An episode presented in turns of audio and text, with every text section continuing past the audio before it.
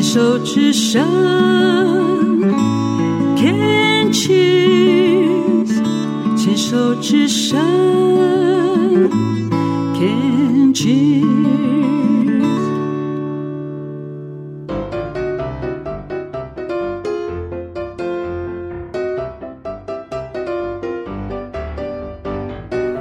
牵手之声，暖暖新世界。我是 Sunny，欢迎继续收听节目第三个单元——趣味冷知识。今天这一集的趣味冷知识，要从我在罗马一个民宿看到的老电梯开始谈起。外观内装跟台湾的电梯完全不同，按钮就像是我们玩象棋的棋子一样。一看就知道是老古董，睁大双眼的我瞬间分裂，一边想着走旁边的楼梯好了，爬楼梯安全一点。另一个声音说：“好不容易来罗马一趟，不瞧瞧这个年纪比我还大的电梯是怎么回事吗？”好奇心战胜了我的胆怯，请老公先走进电梯，我跟在后面。还将整个过程录影下来，当做是我勇敢的证明。那个经验真特别。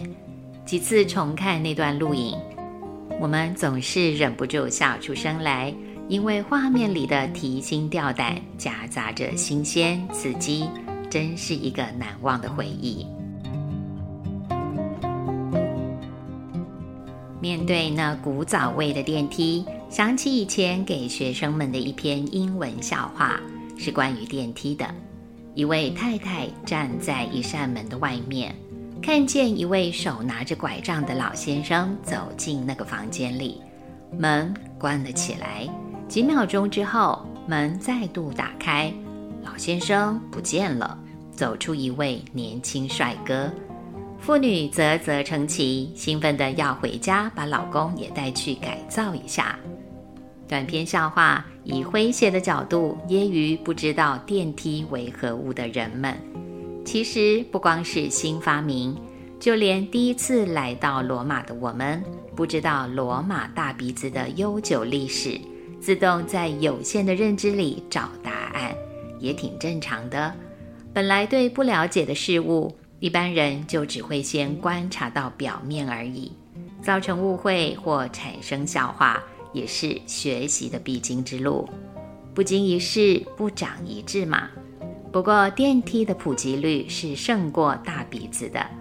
我们常常搭乘的电梯，也就是笑话里那位妇人以为的神奇房间，它究竟是如何一路走来的呢？远古时期，古人用人力或牲畜。使用简单的升降工具，从低处把重物拉高，运送人跟食物，借以躲避洪水或者是野兽。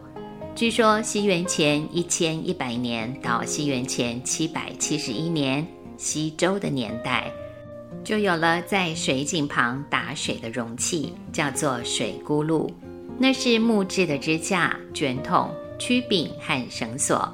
组成了卷筒式的卷扬机，而古埃及、罗马、希腊这些古文明，也在生产和劳动的记录里拥有过类似的工具。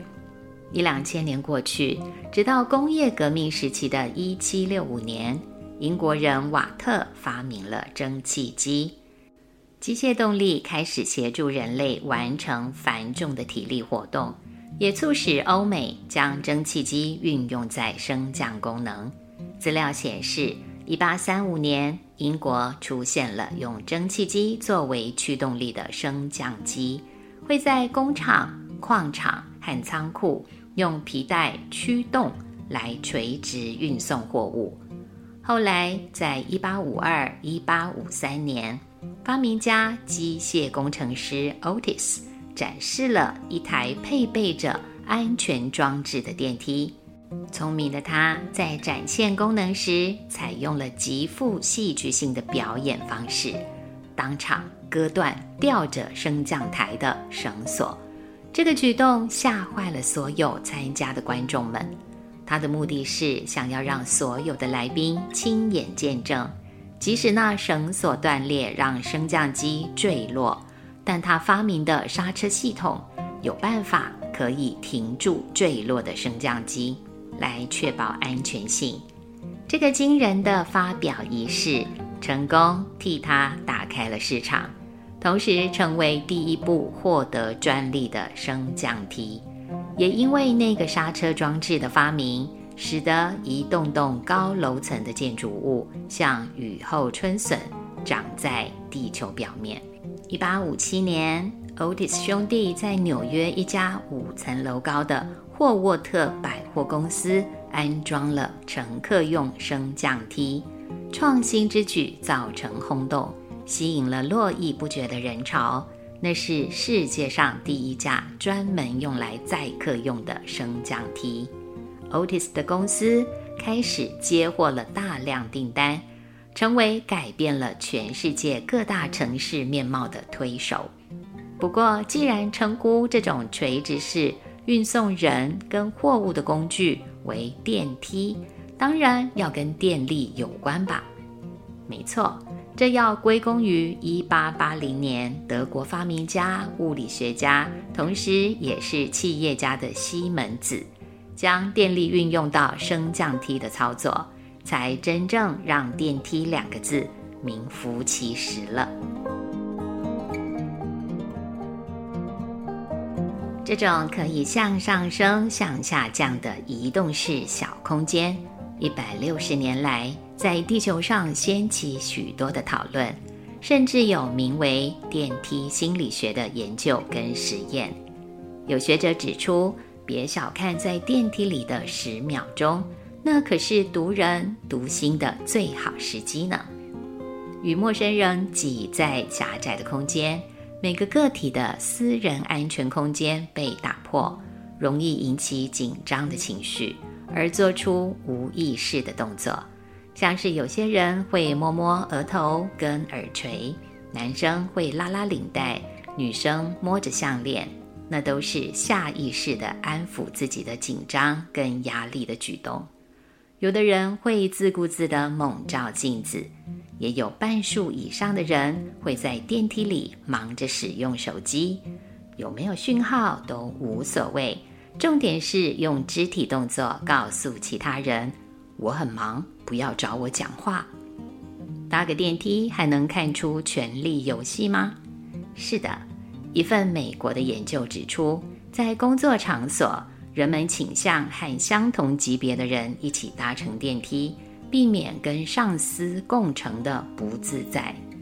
还有很多人可能也碰过，一进电梯，大家就开始沉默，仿佛每个人都收到了相同的指令。不约而同看着天花板或者是楼层数字，也有人说，一进电梯，大家就面无表情，像是通通被拔掉了电源的机器人。据说那是人们拒绝交流的姿态，因为害怕在狭小空间里跟其他人发生冲突。至于眼睛盯着天花板或者是楼层数字，其实是在转移尴尬和焦虑。电梯对人们内心所产生的涟漪，绝对是前人无法想象的。二十世纪初，很少有高于六层楼的建筑物，因为没有人想要爬那么多层楼梯的。而今，数不尽的摩天大楼彻底改变了天际线的景观。是人们喜欢爬楼梯了吗？不。那是因为有电梯的存在，才让建筑物有争相往高空发展的底气。二零二三年世界高楼的第一名仍然由杜拜哈利法塔蝉联，两千零九年建造完成，高度八百二十八公尺，楼层的总数一百六十九层楼。不过很可惜，再过两三年就会有超过一千公尺。一千三百四十五公尺的超级摩天大楼即将赢过哈利法塔。早期摩天大楼指的是十到二十层楼的建筑物，随着日新月异的建筑工法和高速电梯的配合，现在不到五十层楼是不敢自居为摩天大楼的。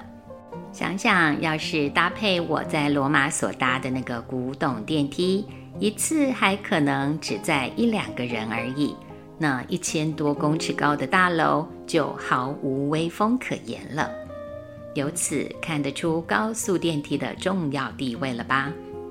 台北一零一的五楼到八十九楼观景台只要三十七秒钟，杜拜的哈利法塔是一分钟就会让你出现在一百二十四楼的观景台。